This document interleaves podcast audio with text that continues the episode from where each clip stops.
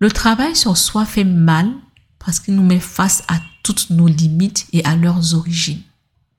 Ce n'est pas, comme je disais tout à l'heure, quelque chose de cosmétique qui ne fera qu'un travail en surface. Il bousculera profondément votre être. La possibilité de se faire accompagner, de se faire guider existe.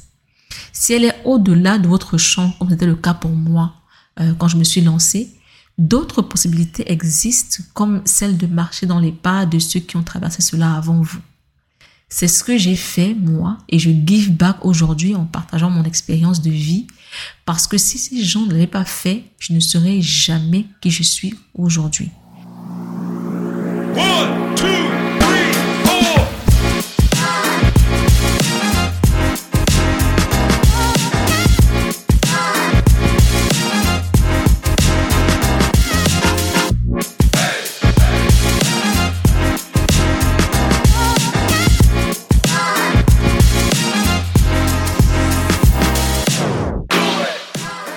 Bonjour à vous, mon nom est Béfoun et on se retrouve aujourd'hui pour un nouvel épisode du podcast Les papotages de C. Depuis que je parle de mon parcours personnel sur Internet et que je partage mes positions et mes points de vue, euh, une question revient souvent. Comment tu as pu te forger ce mental? Comment tu es passé d'une personne faible de caractère à qui tu es aujourd'hui? Je prends donc le micro pour cet épisode pour que nous parlions de ce parcours la vérité est que j'ai répondu déjà à cette question de différentes manières à travers le contenu que je produis depuis quand même près de dix ans. Hein. Oui, près de dix ans maintenant. Euh, j'ai partagé des bribes ici et là dans des articles, dans des épisodes de podcast. Mais aujourd'hui, je me pose pour qu'on en parle du début à la fin. Bon, on va essayer parce que c'est clair que I will leave out some stuff and I will have to do another episode for that. But du début à la fin, disons ça comme ça. Avant de retourner dans le passé, vous me connaissez, euh, il faut définir les bases. Donc, c'est quoi le travail sur soi? Parce que voilà, cet épisode porte sur le travail sur soi. C'est quoi? J'ai fait des recherches extensives sur la question et je n'ai trouvé aucune réponse qui me satisfasse. Beaucoup parlent de développement personnel qui est devenu un blanc terme aujourd'hui. Tout le monde en parle, mais personne ne peut dire exactement ce que c'est. D'autres parlent de booster la confiance en soi avec des recommandations bateaux comme croyons-vous.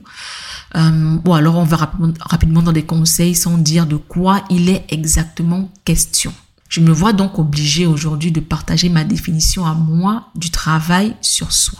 C'est une déconstruction d'acquis qui sont profondément ancrés en nous et qui nous desservent pour une définition ou une redéfinition de soi sur des bases qui nous conviennent mieux sur le plan individuel. Que veut dire toute cette philosophie, right? Travailler sur soi, c'est divorcer d'un système de croyances qui nous a été inculqué euh, via notre éducation, les valeurs de notre famille dans le sens large, notre culture, nos traditions, la société. Euh, et ce système de croyances-là crée des déséquilibres dans nos vies qui nous empêchent de nous réaliser pleinement. Par exemple, le manque de confiance en soi, la peur d'oser, l'acceptation de choses avec lesquelles nous sommes en profond désaccord et qui crée un mal-être parce que nous avons le sentiment que nous ne pouvons faire autrement, que nous n'avons pas le choix, que ce serait trahir le groupe familial, amical ou social si on osait agir selon notre volonté. Revenons à l'épisode Les trahisons nécessaires. Je vous le recommande vivement. C'est l'épisode 54 du podcast. Quand je parle de définition ou de redéfinition de soi, ce n'est pas forcément la même chose. Certains partent de zéro, c'est-à-dire qu'ils n'ont aucune personnalité, aucune base personnelle et doivent la créer. Ceux-là, ils doivent se définir. Ceux qui se redéfinissent, ce sont ceux qui savent qu'une base existe, mais ils ne savent pas comment l'exprimer. C'est-à-dire, ils doivent se redéfinir, modeler autour de ce qu'ils savent être au fond d'eux ou de qui ils savent être au fond d'eux. Si vous souhaitez que j'approfondisse le sujet, vous savez où me trouver, right? Mon inbox est ouvert à toutes et à tous sur Insta et mon at c'est at c underscore, c'est-à-dire tiré du 8 et ensuite befun. At c underscore befun. J'ai par exemple noté que vous souhaitez des épisodes sur euh, les barrières qu'on érige inconsciemment pour se protéger et sur comment désactiver le mode euh, comment désactiver qu'est-ce que je raconte? Comment désactiver le mode survie quand il ne nous est plus utile? J'en ai parlé dans l'épisode précédent, euh, l'année où tout s'arrête, qui est l'épisode 56, et vous m'avez demandé de revenir dessus de manière plus détaillée. J'ai noté, on y reviendra. Donc, travaillez sur soi. Dans cet épisode, je vais vous partager le début de mon parcours, comment tout a commencé.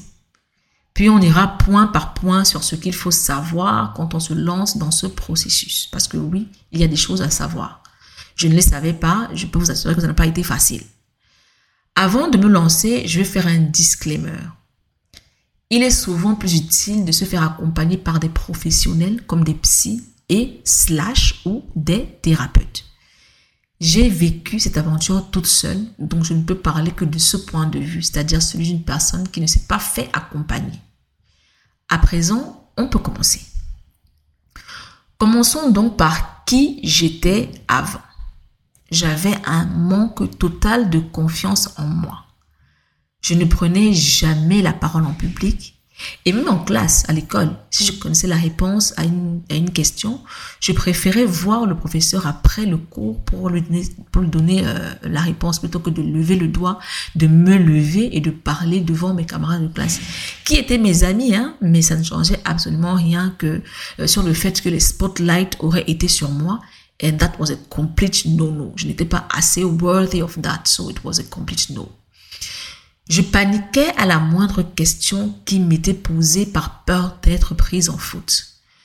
Prenons un cas simple. Euh, dans le cadre du travail, par exemple, votre manager vous demande euh, Est-ce que tu sais comment on fait ceci? Et vous le ressentez immédiatement comme une exposition de votre inculture, de votre manque de connaissances. Pourtant, peut-être que le manager pose la question pour vous apprendre à faire la chose. Mais pour vous, c'est, vous êtes pris en faute. Vous êtes, l'imposteur est dévoilé. Et c'est la panique totale. C'est comme ça que j'ai vécu toute ma vie jusqu'au moment où j'ai commencé à faire ce travail sur moi. J'avais également la certitude que je devais toujours dire oui pour être accepté.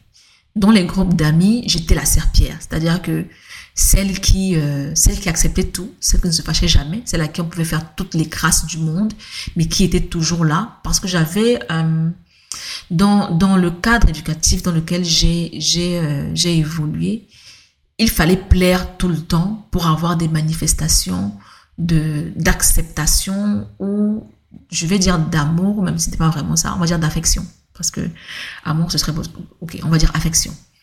Donc c'était, il fallait être exemplaire. Et être exemplaire, ça signifie faire absolument tout ce que les encadreurs veulent pour qu'ils vous montrent que vous pouvez être accepté ou alors qu'on peut avoir de l'affection pour vous. Donc ça s'est traduit dans mes relations, euh, dans, dans, toutes mes autres relations, que ce soit amicales ou amoureuses ou whatever. J'ai été une serpillère en fait. Et je n'ai jamais pensé que j'aurais dû agir autrement. Au contraire, je me disais, il faut que je sois encore plus une serpillère parce que euh, c'est la preuve que je suis dévouée à la relation. Je dois en faire encore plus pour recevoir encore plus d'affection. Parce que c'est comme ça que j'ai été paramétrée euh, dans le cadre éducatif dans lequel j'ai évolué. Autre chose, euh, pour moi, j'étais le niveau zéro. J'étais le niveau zéro, c'est-à-dire que j'ai été éduquée dans un cadre où l'excellence n'était pas discutable. Il fallait être excellent. Ça, c'est une très bonne chose. Je ne dirais jamais le contraire. C'est une très bonne chose. Il faut inculquer l'excellence aux enfants. Now, le souci, c'est la manière de l'inculquer. Inculquer l'excellence à l'enfant en lui faisant comprendre qu'il est bête et qu'il n'en fait jamais assez, que ce n'est jamais bon, ce n'est pas une bonne chose. Parce que ça crée des personnes qui pensent qu'elles n'en savent, qu'elles ne sont jamais worthy of where they are. C'est la raison pour laquelle on panique quand on nous pose des questions parce qu'on a le sentiment qu'on doit être né avec toutes les connaissances paramétrées dans notre être. Ce n'est pas comme ça. On n'a pas de room for growth. On n'a pas de, de, on ne s'accorde aucune marge d'apprentissage. Et on veut être excellent dès le premier coup, sinon on ne vaut absolument rien à nos yeux et aux yeux des autres. Ce qui est un réel problème. Parce que non seulement on a l'impression d'être rien du tout, en termes de connaissances et de compétences, mais on est très intolérant envers les autres. Et ce, pour une raison très simple. Le fait que dans le cadre éducatif dans lequel on a grandi, euh, dans un souci de recherche d'excellence, on nous a toujours dit qu'on était idiot et qu'on devait toujours aller plus loin. On a tendance à s'informer plus que les autres, à amasser plus de connaissances que les autres, parce que c'est pour nous euh, une manière de d'avoir de la valeur à, nos propres yeux, parce qu'on nous a présenté l'idiotie qui, qui, qui vit en nous, right? Et ça crée une grande intolérance envers les autres. Parce que quand on considère que qu'on est soit la personne la plus idiote au monde, on considère qu'on est le niveau zéro. Donc, tout ce qu'on sait, on a euh, l'impression que tout le monde doit le savoir parce que c'est le niveau de base. Pourtant, le paramétrage euh, selon lequel tu es idiot, il faut que tu t'informes, il faut que tu en saches toujours plus. Cette histoire de pourquoi est-ce que tu as eu 16 de moyenne alors que la voisine a eu 17 de moyenne, ce genre de choses, euh, fait en sorte que, quoi qu'on puisse penser de nous-mêmes, on a acquis nettement plus de connaissances et nettement plus de, de compétences que notre entourage. Du coup, on est très avancé, mais comme on se considère comme le niveau zéro, on estime que tout le monde doit être à ce niveau-là. Et on est très intolérant envers ceux qui ne sont pas à ce niveau parce qu'on se dit, mais si je suis le niveau zéro, pourquoi est-ce que, comment est-ce que toi tu peux te permettre de ne pas savoir ce que je sais?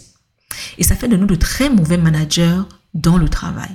J'ai été très intolérante, mais alors très intolérante et très souvent, même sur les réseaux sociaux. Euh, mais aujourd'hui, j'ai plus de recul, euh, nettement plus de recul. J'ai pris conscience que l'ignorance est un état normal en fait. Il faut ignorer pour apprendre. Il faut apprendre pour se perfectionner.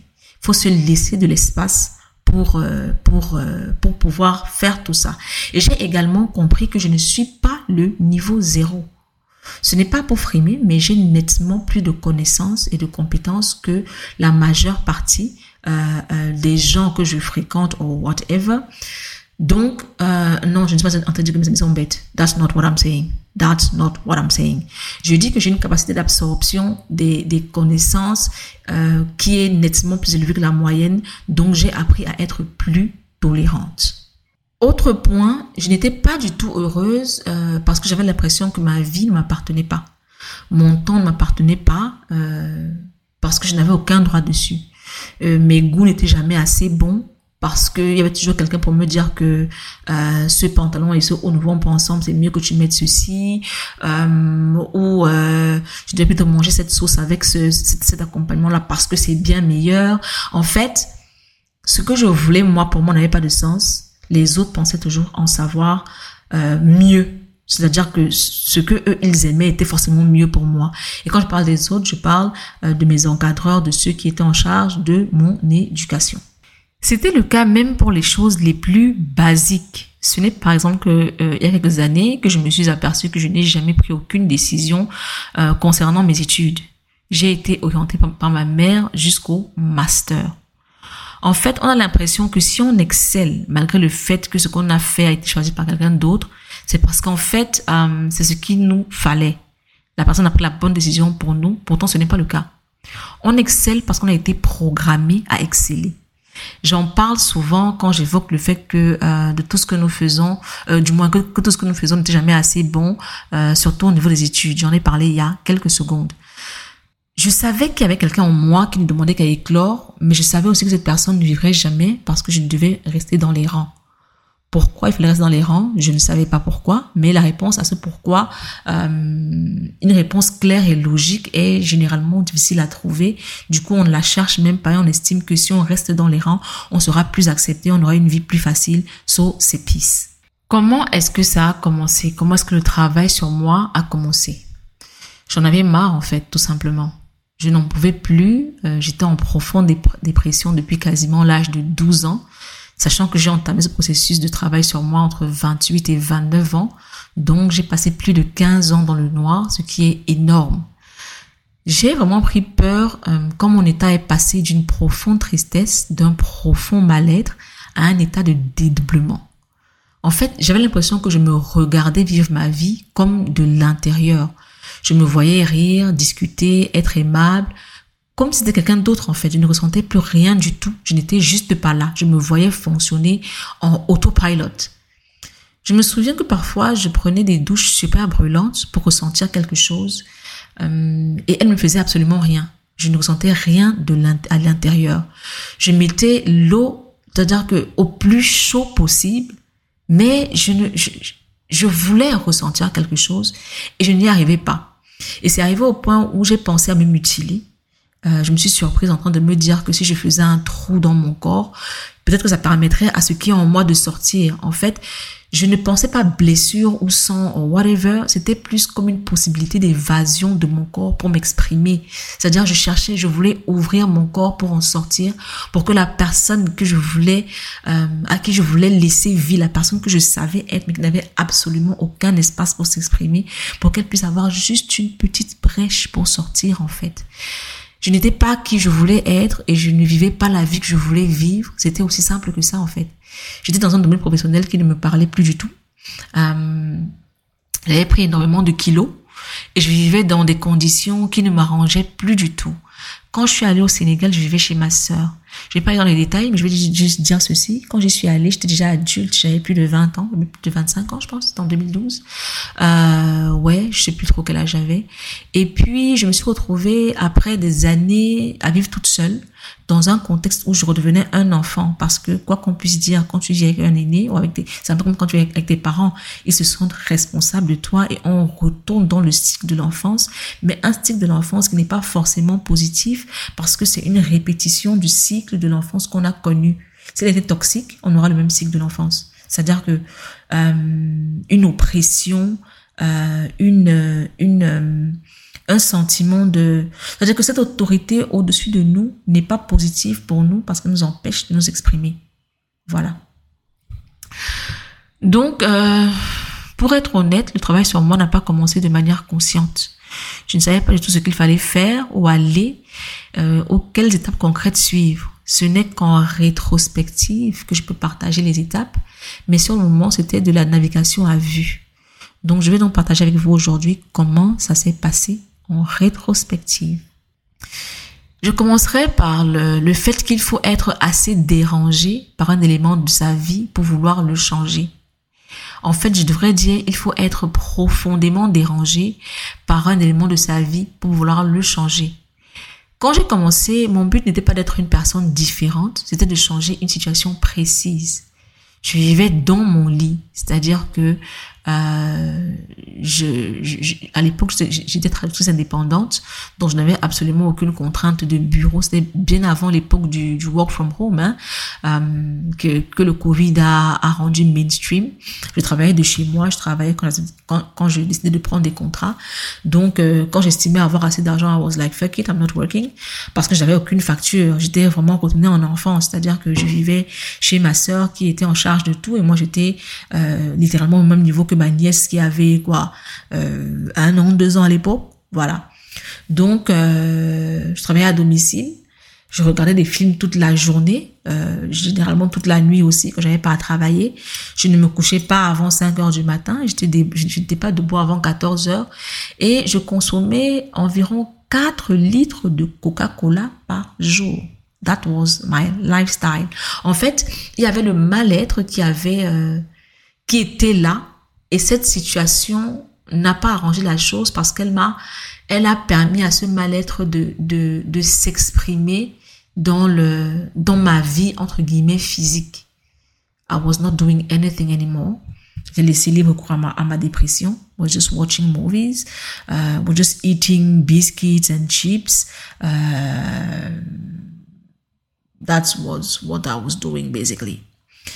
Donc, ce que je voulais changer, c'était ma forme physique et améliorer mon sommeil.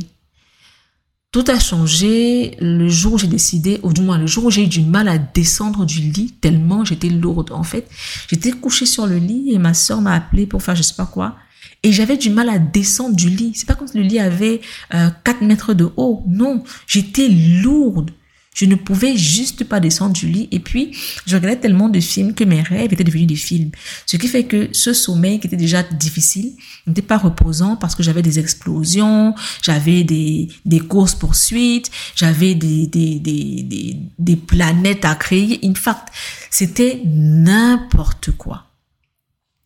Donc, euh, quand j'ai commencé à me chercher un petit peu, euh, j'ai commencé à lire sur Medium, qui était une nouvelle plateforme. J'étais très, euh, comme comme comme aujourd'hui en fait, j'étais très portée sur sur les plateformes de réseaux sociaux. Euh, et Medium venait de venait de naître, et donc je me demandais mais qu'est-ce qui se passe là, comment ça va se passer, qu'est-ce que c'est? Et c'était une plateforme d'articles. Les gens publiaient des articles, c'est toujours le cas d'ailleurs. Les gens publiaient des articles. Et à l'époque, c'était vraiment une toute petite communauté euh, de gens, généralement des Américains, beaucoup plus beaucoup plus de contenu en anglais. Et puis euh, voilà, je lisais sur Medium pour voir de quoi il était question et ça m'a introduite à l'univers des podcasts parce que euh, les gens qui écrivaient sur Medium à l'époque, beaucoup d'entre eux avaient des podcasts, donc je les lisais et j'allais écouter leurs podcasts. Donc grâce à, à ce, ce système-là, j'ai beaucoup appris des routines mises en place par ceux qui ont connu mon état et qui s'en sont sortis ou ceux qui ont pratiquement toujours la tête sur les épaules. Là, je parlais d'un James Altucher qui a été au plus bas et qui a pu se, se refaire. J'ai parlé d'un Srinivas Rao, c'était un petit peu la même chose. J'ai parlé de Benny Chou euh, ou de Holiday qui a toujours la tête sur les épaules et dont les, les systèmes de, de, de gestion de soi, je vais dire comme ça, m'ont vraiment beaucoup aidé. La première chose que j'ai reçu, que j'ai euh, retenu de ce que ces gens-là faisaient pour euh, pour s'en sortir, c'était se lever tôt et avoir une activité physique. Euh, en réalité, j'ai mis ce truc en place sans, sans vraiment comprendre ce que je faisais. Parce qu'on a dit se lever tôt, on disait se lever tôt, mais, mais pas, il disait pas forcément ce qu'il faisait quand il se levait tôt. Donc, le premier jour où j'ai décidé de me lever tôt, j'ai décidé que je me lèverais à 5 heures du matin. Euh, je me suis levée, je savais pas quoi faire. J'étais juste là, comme ça. I was like, ok, je suis debout, c'est 5 heures du matin. Qu'est-ce que je fais? La première chose à laquelle j'ai pensé quand rien ne me venait à l'esprit, c'était de regarder un film. But I was like, dude, I'm doing this justement pour cesser de me gaver de films et de ce type de contenu. Donc, il faut que j'ai quelque chose de, de, de tangible à faire. Je me suis dit, oh, ok, il parle souvent d'activité physique. Je vais voir un petit peu ce qu'il y a sur YouTube. Euh, il y a certainement des gens qui font des programmes sur YouTube. Euh, donc, c'est comme ça que je suis tombée sur Fitness Blender et j'ai commencé à faire des sessions de 10 à 15 minutes. Vraiment des trucs vraiment très light, mais vu ma lourdeur, je vous assure, j'étais comme une boule. Vu ma lourdeur, c'était la fin du monde, quoi. 10 minutes d'exercice, c'était, c'était vraiment la fin du monde. Donc, te réveilles à 5 heures, tu fais 10 minutes d'exercice, il est 5h20, tu n'as plus rien à faire. Qu'est-ce que tu fais? Tu te mets à lire tu te mets à lire, tu, tu lis sur Medium, tu regardes des TED Talks, you do one thing that leads to another, et puis voilà. Mais ce qui est clair, c'est que quand on ne sait pas, euh, quand on n'a pas de plan clair, la résistance s'installe très vite. Parce que on se dit, mais en fait, qu'est-ce que je fais? Je sais même pas où je vais qu'est-ce que je fais Pourquoi est-ce que je me fatigue à faire tout ça Parce que je sais même pas en fait ce que je dois faire. Donc il est préférable que je fasse ce que j'ai l'habitude de faire. Je me dirais que j'ai utilisé faire des millions de fois dans cette phrase, mais voilà, life is lifing. Et puis euh, on, on, se rabat sur les anciennes habitudes parce que c'est plus facile, parce que euh, on navigue à vue, parce qu'on ne sait même pas si ce qu'on va faire aura des résultats. Et il y a aussi l'entourage. Quand on est habitué à ce que vous ayez un certain lifestyle, euh, qu'il soit bénéfique ou non, euh, votre nouveau life, lifestyle est souvent questionné, mais pas questionné de manière saine. On a des moqueries, euh, on va rabaisser vos efforts, euh, on va vous dire que honnêtement, vu qui tu es, tout ce que tu fais là, c'est n'importe quoi, ce sera éphémère. So, il faut faire face à tout ça, et c'est comme ça que la résistance s'installe souvent très vite. J'allais tellement mal que je me suis dit, au point où j'en suis, franchement, baisser les bras, ce sera pas mieux parce que de toute façon, euh, ce qui a là-bas n'est pas pire, ce, ce qui a devant n'est pas pire que ce qui a derrière. So let's just move on. Euh, on apprendra sur le sur le type, ça donne rien. Au moins j'aurais essayé. Donc cette régularité là m'a apporté tout ce que j'ai aujourd'hui, qui je suis aujourd'hui ça m'a apporté une ouverture vers un monde qui m'était totalement inconnu. J'ai pris conscience du fait que je peux agir et que mon action peut changer ma vie. J'ai pris conscience que je dois être là pour moi-même parce que personne ne le sera à la fin de la journée. Et que quand je voudrais mieux faire, je serai moqué. So voilà. J'ai pris conscience que personne ne fera rien du tout à ma place j'ai pris conscience que mes actions ont un pouvoir indescriptible quand je me tiens à ce que j'ai décidé de faire et quand je poutine les efforts euh, euh qu'il faut. Euh, j'ai compris que je vis la vie que je mérite sur plusieurs volets. C'est-à-dire que si je n'ai pas ce que j'ai, c'est parce si je n'ai pas ce que je convoite, c'est parce que je n'ai rien fait pour l'avoir en fait. J'ai également compris ce qui, un truc qui m'a sauvé. Je en réalité ne pas être aussi merdique que je le pense. Parce que dans les partages, dans les partages que j'ai lus sur Medium à l'époque, ces gens venaient de loin. Il y avait ceux qui avaient été sans domicile, fixe, ceux qui étaient passés euh, de beaucoup d'argent à absolument zéro franc dans leur compte et qui se sont refaits. En fait, lire ces parcours inspirants à travers des articles publiés quotidiennement m'a fait comprendre que c'est un travail quotidien. C'était une motivation. J'avais l'impression de ne pas être seule en fait. J'avais l'impression de faire partie d'une communauté de personnes qui faisaient absolument tout ce qui était possible de faire pour, euh, pour avancer, pour évoluer. Et pour revenir à la routine matinale, parce que ça je me rends compte que je n'ai pas vraiment expliqué. Je ne savais pas ce que je faisais. Donc j'essayais ci, j'essayais ça, je faisais un truc, je faisais un autre. Et puis au fur et à mesure que le temps passait, j'ai vu les choses se mettre en place toutes seules. Tout à l'heure, j'ai parlé du fait qu'on a souvent l'impression que quand on commence quelque chose, quand on démarre quelque chose, on doit être excellent du premier jour. Et quand on n'est pas excellent au premier jour, on abandonne. On ne se laisse pas l'espace d'improve, d'évoluer. Et c'était la première fois de ma vie que je me disais, je ne sais pas ce que je fais, mais je vais le faire parce que ça va mener à quelque chose. Donc, la routine s'installait toute seule. Je me levais le matin, je faisais mon sport, puis je lisais un petit peu, je regardais des, des TED Talks, euh, j'ai recommencé à écrire parce que j'étais un petit peu inspirée par ce que je lisais. Euh, j'ai connu euh, l'existence des formations en ligne, donc je faisais des petites formations. Euh, voilà, c'est-à-dire que c'est parti de rien, c'est parti du fait de, de, de vouloir descendre du lit sans, sans se sentir lourd. Et puis, voilà, ça compound et puis ça a donné ce que ça donné. Ça, on en reparlera euh, plus tard. Euh, le deuxième point que je vais aborder euh, par, rapport à ce sujet, c'est la culture de l'objectivité. On n'arrive à rien si on n'est pas objectif sur sa situation et surtout sur son rôle dans cette situation. Oui, des facteurs externes existent et ont une grande incidence sur le ressenti intérieur, ça c'est clair. Et ce ressenti intérieur a lui aussi une grande incidence sur la manière dont on vit nos vies. Ces facteurs externes-là peuvent ne pas être changés parce qu'ils ne dépendent pas de nous, mais notre action et nos réactions face à ces facteurs sont de notre ressort. Je ne dis pas qu'il suffit d'avoir de la volonté pour changer sa situation, bien loin de là. Je dis qu'il faut être objectif par rapport à cette situation et rechercher ce sur quoi on peut avoir une action. Je prends un exemple simple. J'ai une enfance difficile sur le plan émotionnel qui a bousillé mon équilibre affectif et ma perception de moi-même, right? Je ne peux pas changer les comportements de ceux qui sont à l'origine de ce désastre et je ne peux pas changer mon histoire, mais je peux travailler sur les retombées des conséquences, comme par exemple euh, le fait que j'ai été une serpillère parce que je voulais être acceptée de tous. C'était une conséquence, c'était quelque chose que, que j'ai pensé ne pas être de mon ressort, pourtant ça l'était. Et j'ai travaillé dessus et voilà, si je prends conscience du problème et que je prends conscience de sa conséquence, c'est mon devoir de mettre en place des moyens de m'en sortir. Comme par exemple me faire accompagner par des professionnels ou activer toute seule mon processus de reparentage.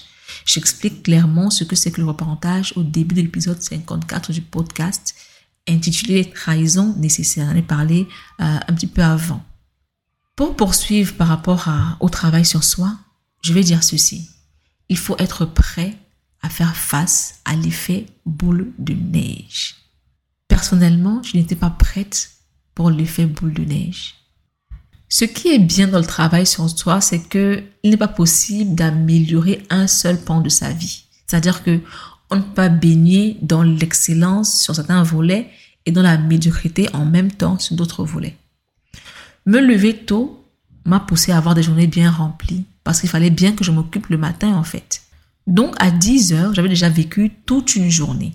J'avais déjà fait de l'exercice, j'avais lu des articles, j'avais avancé sur un livre, j'avais euh, j'avais regardé des TED Talks, j'avais appris euh, de nouvelles choses sur le domaine dans lequel je voulais me réorienter. J'avais en fait à 10 heures, j'avais l'impression qu'il était 15 heures en fait.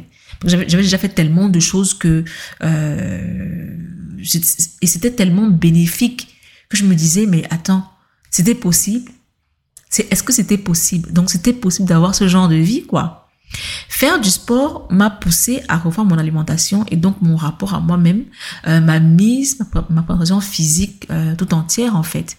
Euh, ne plus me gaver de coca, ne plus manger de sucreries, ne plus faire ci, ne plus faire ça. En fait, tous les excès alimentaires avaient été bannis parce que je voulais que le, sport que je faisais ait des résultats. Et puis quand tu fais du sport, quand tu conditionnes ton, esprit à certaines activités, naturellement, certaines choses s'éloignent de toi, comme une envie de, de, de, de consommer du coca à longueur de, journée.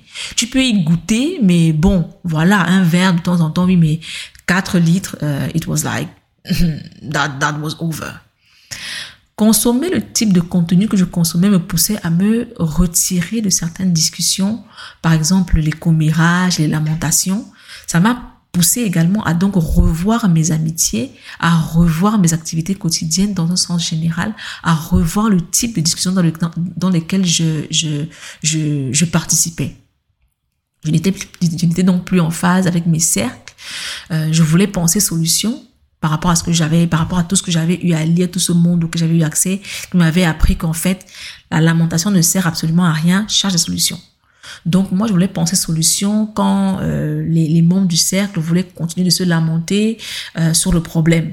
Je voulais penser action au lieu d'attentisme j'étais devenue la donneuse de leçons parce que j'essayais de partager mes nouveaux points de vue en fait. J'essayais de leur dire mais en fait, depuis des années, on parle du problème, on fait quoi pour le résoudre? On fait quoi pour le résoudre? Et c'était mal reçu parce que, quoi qu'on puisse dire, ce cheminement de travail sur soi, quand on le démarre, on a l'impression que, en fait, on y trouve beaucoup de, de positifs, qu'on a envie d'entraîner nos amis dans le même, euh, dans le même cheminement. Sauf que c'est un cheminement personnel. C'est une situation claire qui a rapport à notre histoire personnelle qui nous a poussé à nous lancer les autres ne sont pas au même niveau de réflexion que nous sur ce sujet-là. Donc, il n'est pas possible qu'ils soient euh, euh, au même niveau que nous dans le fait de se lancer dans ce processus.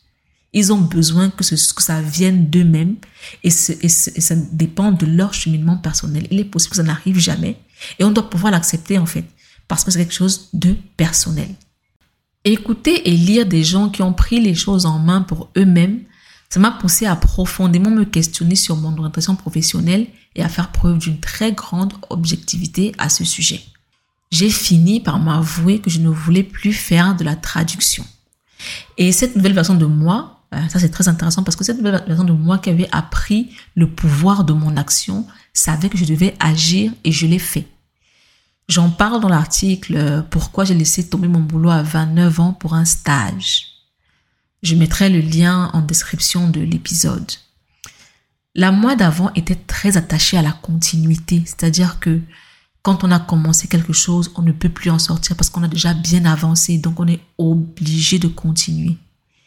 J'ai appris et j'ai compris que les nouveaux départs sont souvent plus bénéfiques. Il est préférable de recommencer à zéro pour, sur le long terme, faire ce qu'on a envie de faire, plutôt de d'être dans la continuité et de faire des choses merdiques jusqu'à la fin de sa vie. En réalité, quand on se dit, ça fait cinq ans que je suis dans ce domaine-là euh, et je ne peux plus faire marche arrière, je dois continuer parce que voilà, j'ai commencé, ça doit la, la, continuité en fait.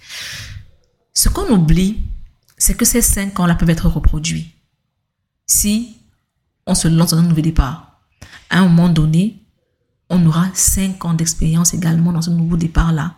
Et on pourra donc appliquer cette continuité parce que ce nouveau départ est aligné à ce qu'on veut et non à ce qui nous est imposé ou à ce qu'on s'impose nous-mêmes.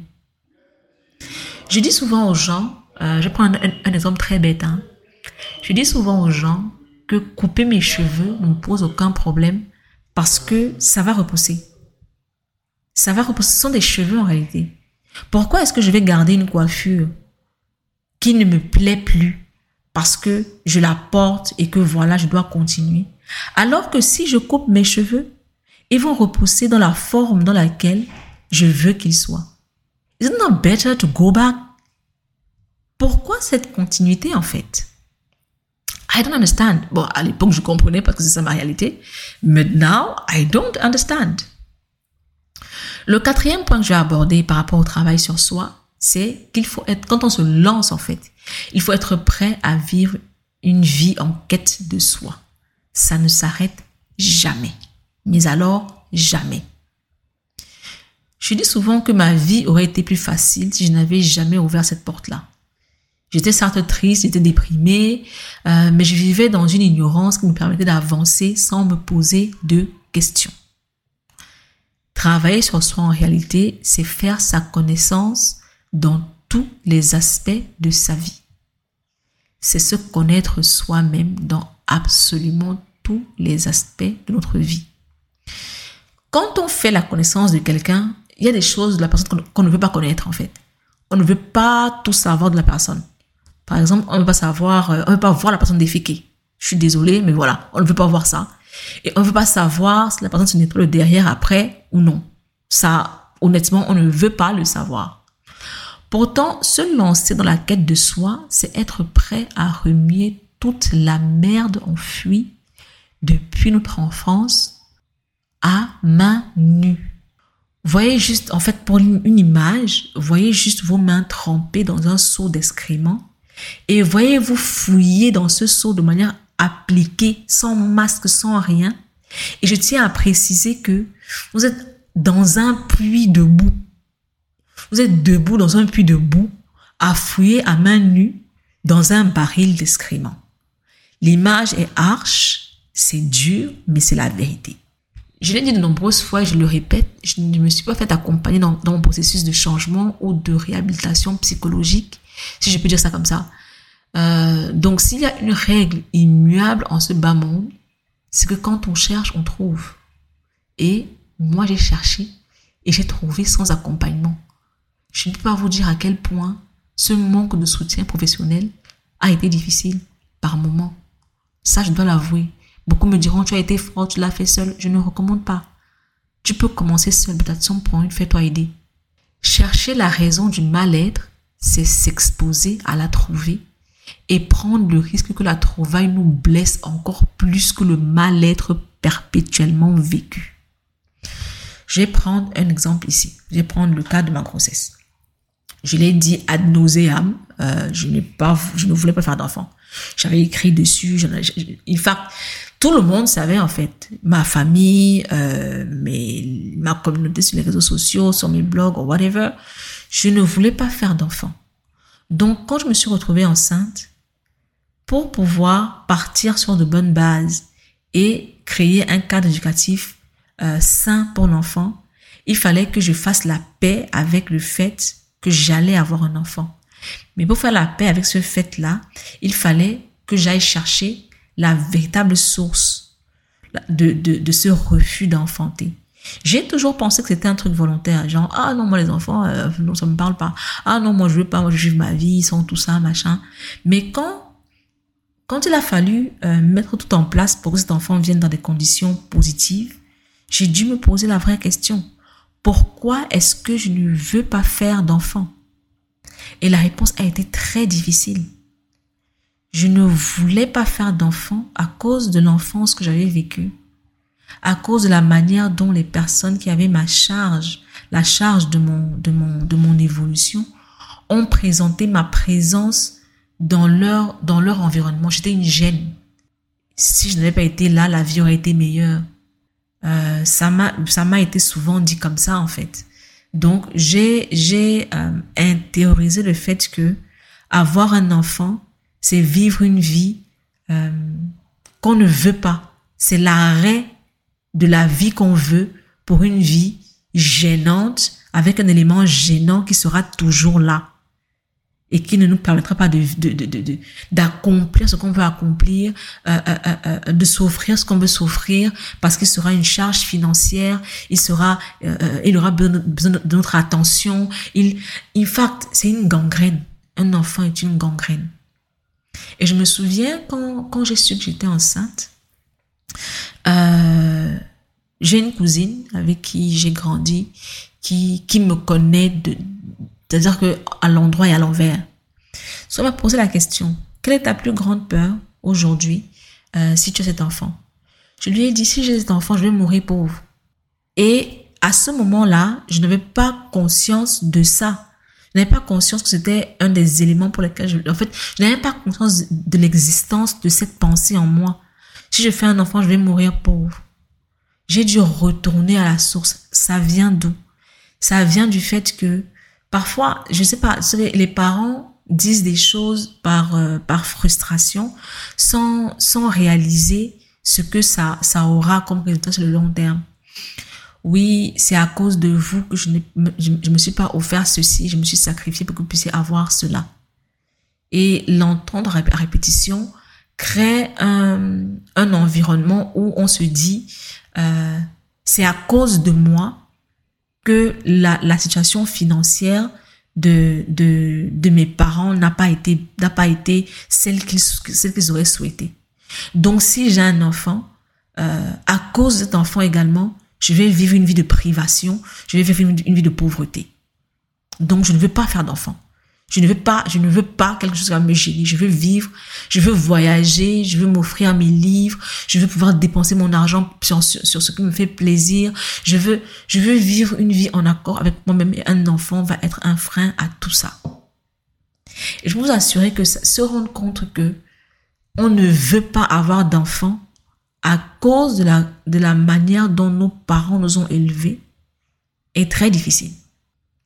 Je suis restée des jours et des jours clouée au lit juste parce que ça m'avait ôté de toutes mes forces. Qu'est-ce qu'il faut faire? En vouloir à ses parents?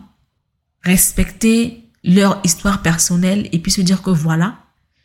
Est-ce que ça signifie qu'il faut faire fi des conséquences et dire que voilà, bon, c'est ma faute si je, ressens la chose comme ça? En fait, il n'y a pas de guide. On ne sait pas comment, comment euh, euh, dealer avec toutes ces, ces révélations. Et ça peut être très difficile. Ça l'a été pour moi. Je dis souvent aux gens, quand on se lance dans un processus de travail sur soi, ce n'est pas un processus cosmétique où j'aurai des cheveux plus beaux, je vais mieux m'habiller, je vais mieux ci, je vais mieux ça.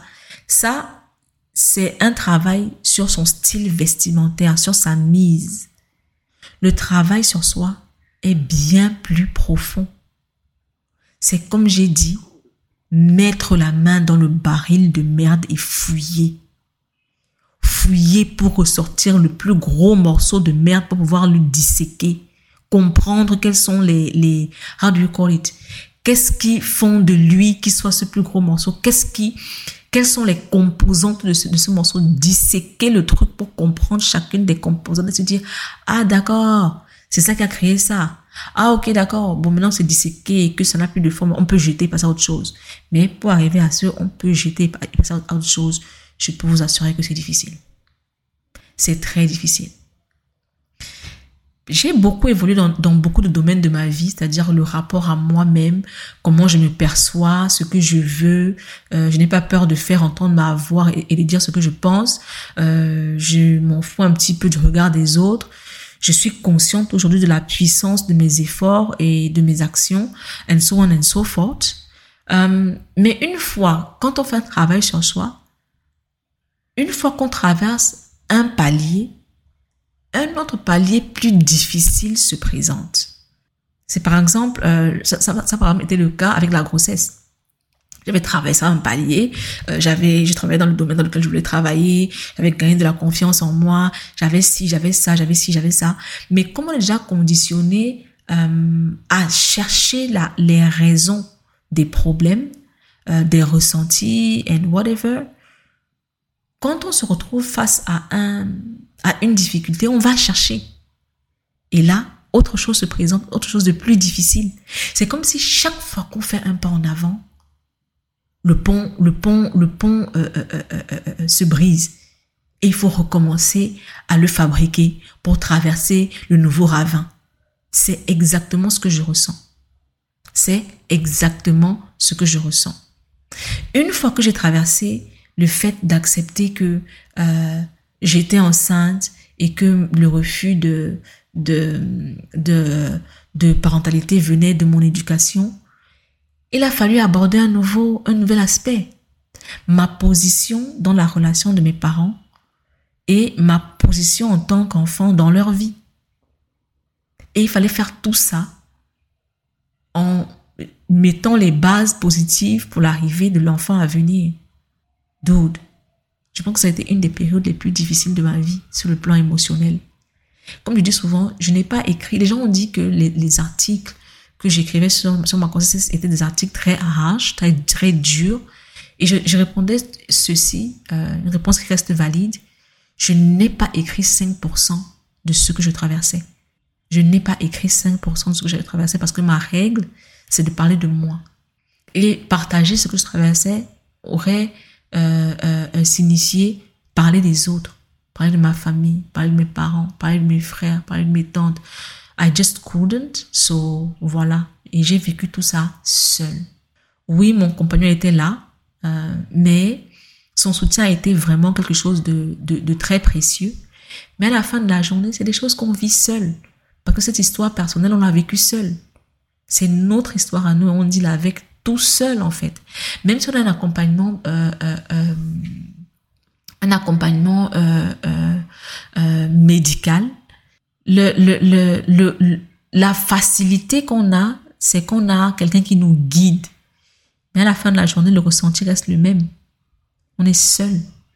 Comme je disais, chaque fois qu'on traverse un palier, chaque fois qu'on a résolu un problème, un palier encore plus grand s'ouvre à nous. La raison est très simple.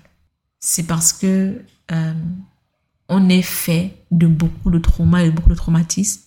Et chaque fois qu'on en règle un, un autre qui était enfoui remonte. Il faut dealer avec. J'en ai parlé dans, dans, l'épisode 56 euh, du podcast euh, intitulé Ce qui a changé. J'en suis au point où à présent que j'ai résolu un certain nombre de mes problèmes, les mécanismes inconscients que j'avais mis en place pour m'en sortir me desservent aujourd'hui. Ça, c'est un nouveau palier. J'ai résolu de nouveaux problèmes. Euh, les mécanismes inconscients que j'avais mis en place quand je n'avais pas conscience de ces problèmes-là et qui m'ont permis d'avancer sont aujourd'hui des lourdeurs. Il faut régler ça. Il faut régler ça. Je l'ai dit au départ, on fera un, épisode dessus, euh, mais je vous donner un, exemple concret, hein, un exemple concret pour que vous compreniez de quoi il est question. J'ai eu une discussion euh, hier, c'était hier, avec quelqu'un qui m'est très proche. Et on parlait, elle m'a dit, il faut qu'on discute. Parce que je fais face à un problème, euh, je n'ai pas de vision. J'ai perdu la vision et ces deux dernières années, je n'ai rien réalisé. Et je le vis très mal j'ai l'impression que je n'avance pas. J'ai l'impression que je ne fais rien euh, euh, de tangible, que je ne vais plus vers l'excellence. Et je vais très mal par rapport à ça. Et je lui ai dit ceci. Ces deux dernières années, tu as changé de boulot. Tu as eu un meilleur boulot, un meilleur salaire, un meilleur poste, un meilleur taux. Ces deux dernières années, tu as terminé la construction de ta maison tu habites chez toi, dans un environnement qui, que, tu as, que tu as modelé par rapport à ce que tu voulais pour toi-même.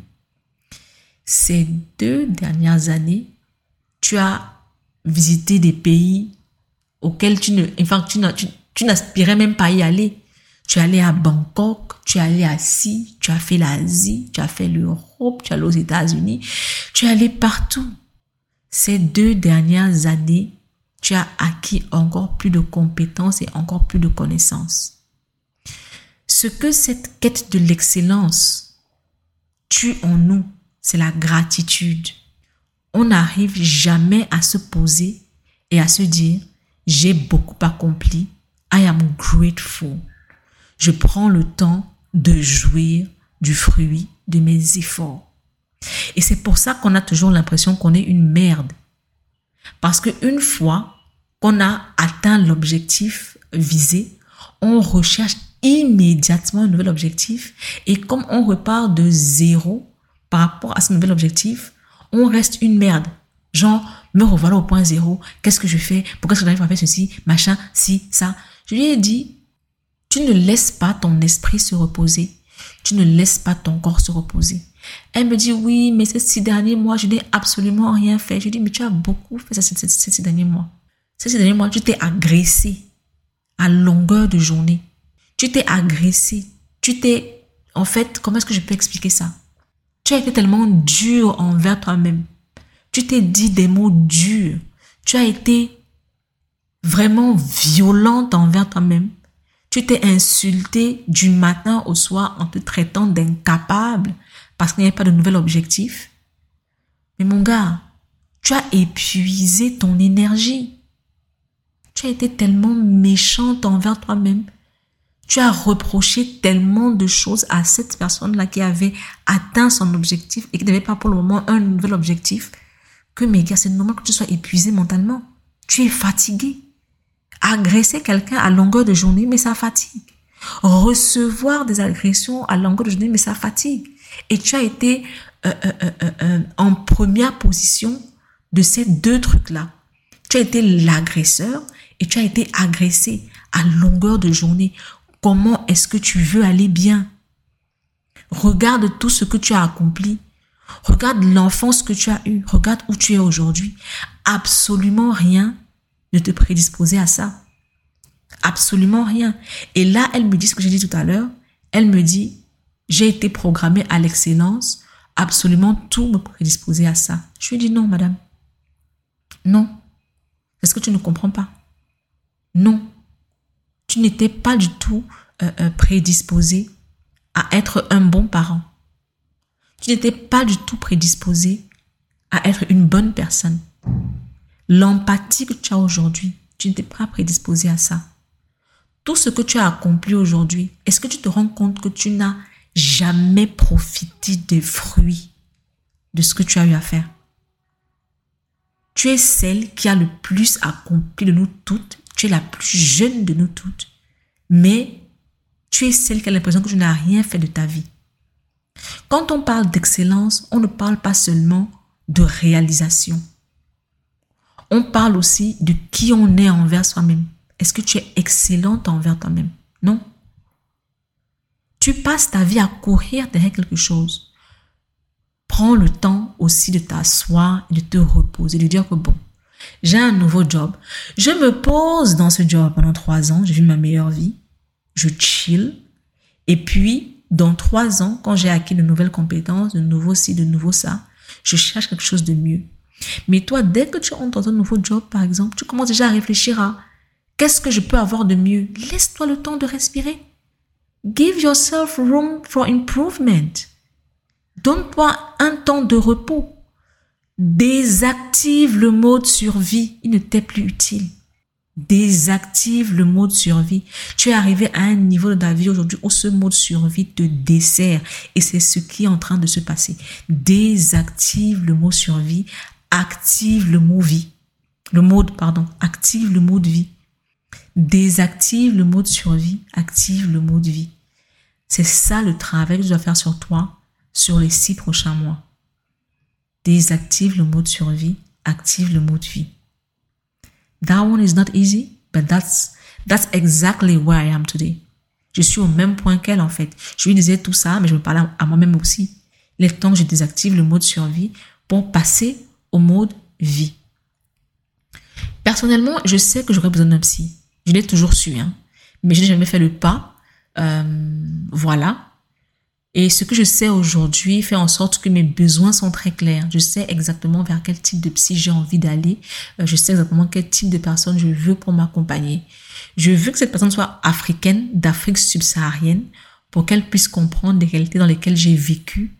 Euh, parce que je sais que mon enfance émotionnellement difficile a un très grand impact sur qui je suis aujourd'hui. Euh, et ça a été à l'origine de nombreux déséquilibres. So, une personne qui n'est pas africaine, par exemple, si vous lui dites euh, j'ai été battue quand j'étais enfant, elle va pas comprendre. Elle sera en mode appelons les flics. Non, on n'est pas là. Redescends, redescends. C'est une réalité chez nous. C'est pas positif, Mais s'il te plaît, avançons. Tu vois, je veux pas avoir à expliquer à un psy ce que c'est savoir. Parce que soit on fait des séances d'explication de ma vie, soit on fait des, séances où tu me guides pour que j'avance. J'ai pas le temps d'expliquer. Sauf voilà. La personne doit être de sexe féminin pour comprendre ce qui ne peut être dit avec des mots. Pour ça, je vais prendre un exemple, un exemple très simple. Sex and the City. J'ai commencé à regarder Sex and the City, la série, il y a quelques temps. Et c'est, c'est, c'est très édifiant. Je pense que je vais faire un, un, épisode dessus sur quand j'aurai terminé. C'est très édifiant. Mais ce que je veux, ce dont je veux parler, c'est d'une scène précise. Right? Donc, Miranda, Miranda est avec euh, son gars, ça s'appelle comment? Je sais plus. Anyway, elle a un gars. Et donc, euh, ils veulent faire un enfant, ils hésitent parce que la relation n'est plus, ne tient plus vraiment la route, et voilà. Donc, ils, ils, ils décident, pas ils décident, le gars décide de prendre un chien. Le gars décide de prendre un chien et d'être en mode, si on arrive à, à s'occuper de ce chien ensemble, euh, on, pourra probablement faire un enfant ensemble, quoi. Ça veut dire qu'il y a encore de l'espoir pour notre relation.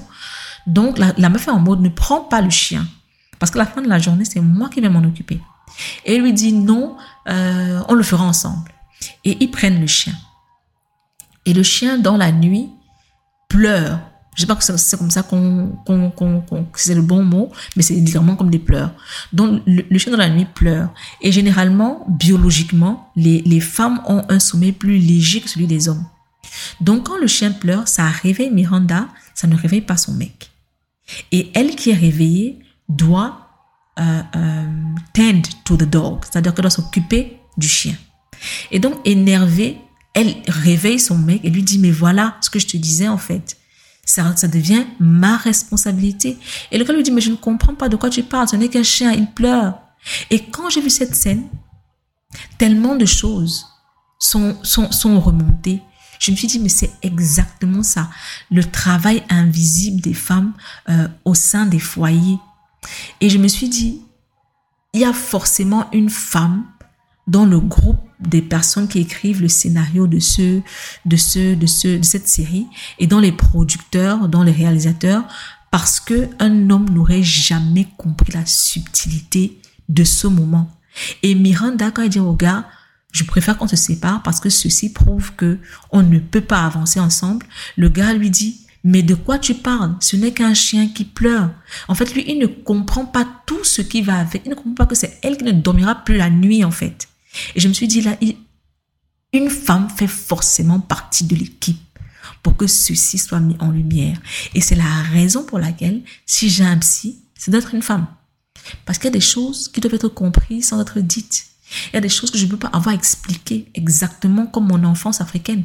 Je ne peux pas perdre mon temps à t'expliquer, ça va m'énerver. Le troisième et dernier point, c'est que la croyance en Dieu de la personne, si jamais elle croit en Dieu, ne doit jamais interférer dans son travail. Et je le dis parce que je ne tiens pas à ce que la prière me soit proposée comme solution, comme ça a été le cas récemment. Oui, un médecin m'a dit, est-ce que vous priez? I was like, dude, what should I do? Tu me demandes d'aller prier pour régler... Est-ce qu'il y a un médicament? Est-ce qu'il y a un comportement à avoir? Est-ce que tu me demandes si je prie? C'est quoi ici? Donc, je ne veux pas ça. Je ne veux pas ça. So, je continue de contempler calmement les choses euh, pour pouvoir me décider. Mais comme j'ai dit, ce qui est clair, c'est que nous sommes, c'est que je pense avoir besoin d'un psy et que je pense que nous sommes nombreux à avoir besoin d'un psy. Et donc, euh, on aura cette discussion-là euh, le 6 janvier prochain à 19h GMT sur Caramel Echo avec Ivan Comenan qui est en charge du community care au sein de Caramel Echo, euh, au sein de la communauté. Donc Ivan est ivoirienne, donc elle est proche de nos réalités. Elle va partager son expérience de la psychothérapie. Elle répondra aux questions suivantes. pourquoi elle a vu un psy? Quels sont les problèmes qu'elle souhaitait régler? Qu'est-ce qui l'a poussé à sauter le pas? Son expérience, elle, partagera, sorry, elle partagera son expérience de la thérapie en présentiel et en ligne parce qu'elle a vécu les deux. Elle nous dira pourquoi elle a changé de psy. Euh, elle nous dira ce qu'elle recherche chez un psy, ça c'est super important, et comment la thérapie l'a aidé et quels sont les résultats visibles à son niveau. Elle s'étendra sur les raisons pour lesquelles elle a franchi le pas, comment elle a choisi son psy, les traumas et traumatismes qu'elle a pu dépasser grâce à la thérapie, où elle en est aujourd'hui elle répondra à toutes nos questions, ce qui j'espère vraiment nous permettra à nous qui hésitons encore d'y voir plus clair parce que moi personnellement, je vais grandement bénéficier de cette, euh, de cette discussion. Le site internet de Caramel Eco, qui est carameleco.com, est en maintenance pour le moment. Mais si vous souhaitez vous inscrire au sein de la communauté pour avoir accès à cette discussion et à toutes les autres discussions prévues, parce qu'il y en a plusieurs déjà prévues pour le mois de janvier et encore plus pour le mois de février, écrivez-moi sur Instagram, faites-moi un DM à c underscore c'est le tiret du 8, pour que je vous guide pour votre inscription. Ça ne prendra que 5 minutes. C'est aussi court que ça. On peut s'inscrire euh, via PayPal euh, si on a une carte bancaire ou via Mobile Money si on est en Afrique de l'Ouest et au Cameroun. Pour terminer cet épisode, je vais dire un mot à tous ceux qui se sentent perdus et ne savent par où commencer. Même si vous avez l'impression que les mots pour dire votre ressenti n'existent pas, ça ne signifie pas que ce ressenti n'existe pas. Vous n'êtes pas fou, vous n'êtes pas folle. Vous êtes peut-être juste dans un environnement où ceux autour n'ont pas la capacité de comprendre ce que vous traversez parce que ce terrain leur est inconnu et donc ils ne sont pas équipés pour le traverser. Right? Le travail sur soi fait mal parce qu'il nous met face à toutes nos limites et à leurs origines. Ce n'est pas, comme je disais tout à l'heure, quelque chose de cosmétique qui ne fera qu'un travail en surface. Il bousculera profondément votre être. La possibilité de se faire accompagner, de se faire guider existe. Si elle est au-delà de votre champ, comme c'était le cas pour moi euh, quand je me suis lancée, d'autres possibilités existent comme celle de marcher dans les pas de ceux qui ont traversé cela avant vous. C'est ce que j'ai fait, moi, et je give back aujourd'hui en partageant mon expérience de vie, parce que si ces gens ne l'avaient pas fait, je ne serais jamais qui je suis aujourd'hui. Je les remercie en continuant de suivre leurs pas. Euh, informez-vous de manière extensive sur l'humain pour pouvoir euh, vous comprendre. Lisez de manière agressive. Faites de la connaissance de vous-même une priorité et gardez à l'esprit ceci. Si vous n'aviez absolument aucune utilité sur cette terre, vous n'y seriez pas. Ne pas mettre à profit cette opportunité de faire briller votre monde et ce qui l'entoure en étant la meilleure version de vous-même serait un péché. Vous aurez perdu du temps au ciel, à la nature et à la providence qui ont pris le temps de vous crafter dans toute votre perfection. Sur ce, people, bye. One, two.